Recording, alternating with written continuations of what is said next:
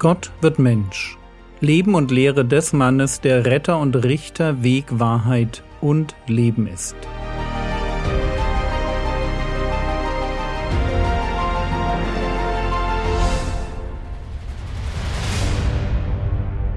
Episode 171 Die Trauernden Wir wollen uns heute mit Matthäus Kapitel 5, Vers 4 beschäftigen Dort heißt es glückselig die Trauernden, denn sie werden getröstet werden.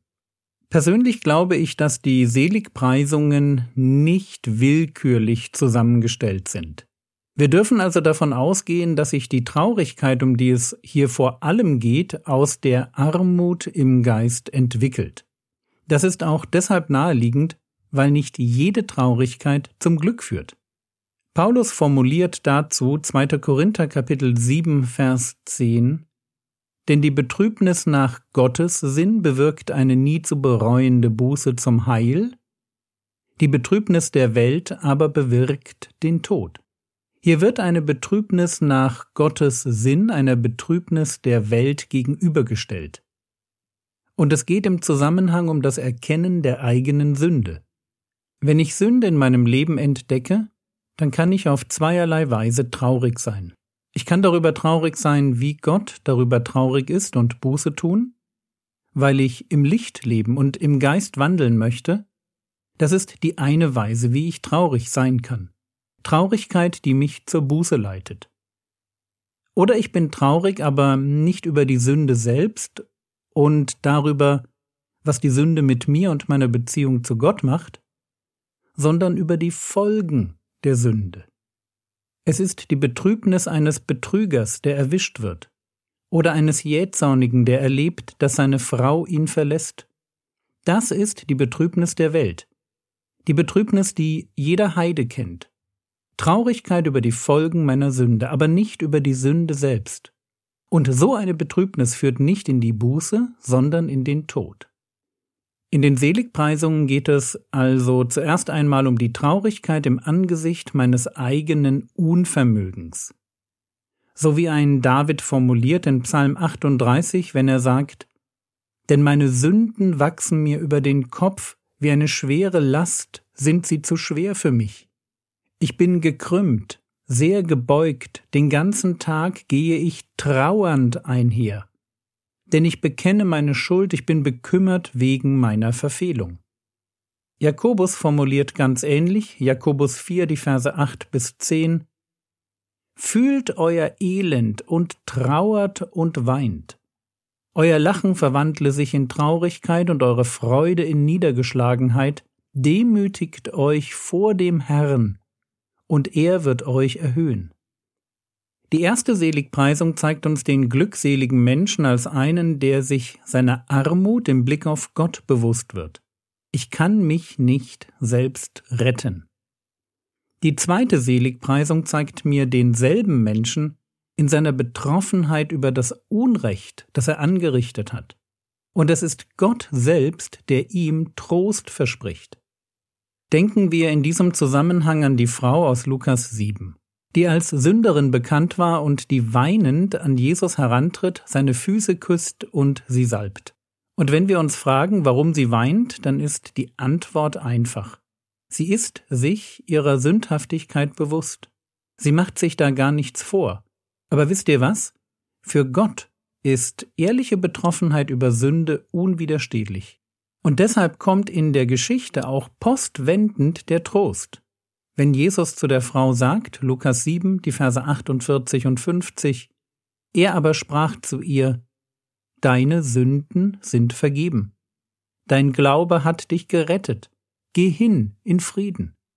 Der Trost für diese traurige Frau liegt darin, dass Gott ihr Vergebung zuspricht.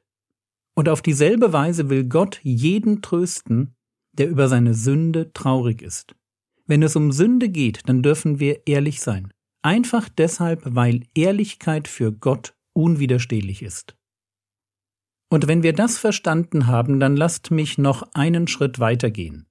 Weitergehen, weil es nicht nur die Trauer über die eigene Sünde gibt, so wichtig es ist, bei Sünde betroffen zu sein, oft genug macht uns gar nicht unser eigenes Verhalten traurig, sondern es ist das Verhalten anderer Menschen, es sind unsere Lebensumstände. Und leider erlebe ich es immer wieder, dass Christen in schwierigen Situationen dann nicht wissen, wie sie sich verhalten sollen. Ich erlebe Kinder Gottes, die sich nach einer Veränderung ihrer Lebensumstände verzehren und denen es schwer fällt auszuharren, weiterzubeten oder die Hoffnung nicht zu verlieren, die aber bei alledem völlig übersehen, dass Gott mitten im Leid für sie jede Menge Trost bereithält. Trost, den sie nicht abrufen und empfangen, weil sie sich nicht trösten lassen. Paulus beschreibt das im zweiten Korintherbrief. Wir lesen dort Kapitel 1, die Verse 3 bis 5. Gepriesen sei der Gott und Vater unseres Herrn Jesus Christus, der Vater der Erbarmungen und Gott allen Trostes, der uns tröstet in all unserer Bedrängnis, damit wir die trösten können, die in allerlei Bedrängnis sind, durch den Trost, mit dem wir selbst von Gott getröstet werden. Denn wie die Leiden des Christus überreich auf uns kommen, so ist auch durch den Christus unser Trost überreich. Merkt ihr, wie Paulus hier davon ausgeht, dass Leiden normal sind? Wenn wir Jesus nachfolgen, werden wir leiden. Aber mitten im Leid erleben wir, vorausgesetzt wir wollen das, wir erleben Gott als einen Gott allen Trostes, der uns tröstet in all unserer Bedrängnis. Frage, was braucht es, um diesen Trost zu erfahren? Soweit ich das aus eigener langjähriger Erfahrung sagen kann, braucht es zwei Dinge. Erstens ist da die Trauer. Und jetzt könnte man einwenden, na das ist doch ganz einfach. Und ich würde sagen, nein, ist es nicht. Trauern hört sich leicht an, aber sich dem eigenen Leben und der eigenen Biografie zu stellen, sich dem zu stellen, was andere Menschen einem angetan haben oder gerade antun, den Schmerz zu erfühlen, ihn zu benennen und den dadurch entstehenden Kummer zuzulassen, das ist alles andere als einfach.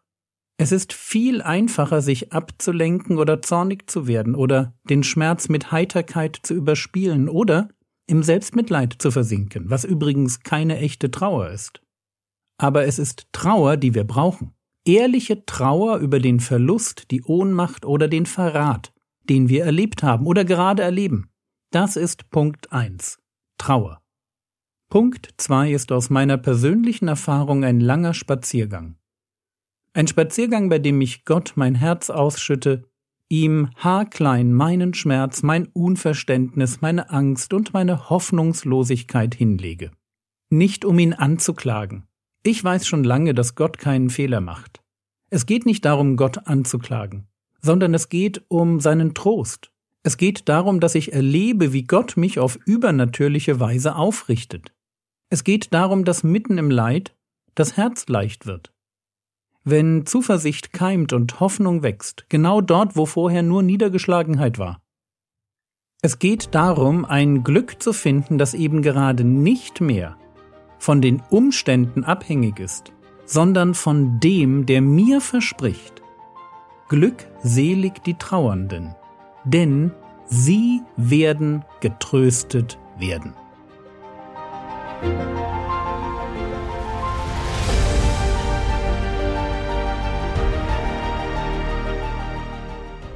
Was könntest du jetzt tun? Du könntest dir überlegen, ob es schmerzhafte Erfahrungen gibt, die du noch nie von Gott hast trösten lassen. Natürlich kannst du auch über deinen Umgang mit Sünde nachdenken. Das war's für heute. Wenn dir diese Episode gefallen hat, dann leite sie gern an Freunde weiter und mach für meinen Podcast etwas Werbung. Der Herr segne dich, erfahre seine Gnade und lebe in seinem Frieden. Amen.